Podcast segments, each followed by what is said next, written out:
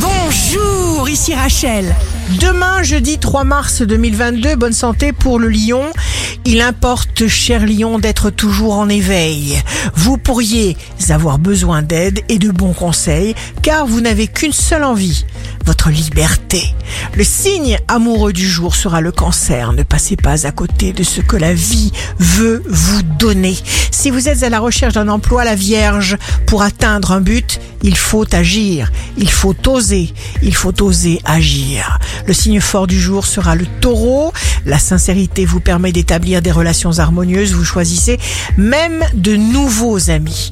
Ici Rachel, rendez-vous demain dès 6h dans Scoop Matin sur Radio Scoop pour notre horoscope. On se quitte avec le Love Astro de ce soir, mercredi 2 mars, avec le Capricorne. Quand les passions frappent à votre cœur, fuyez-vous La tendance astro de Rachel sur radioscope.com et application mobile Radioscope.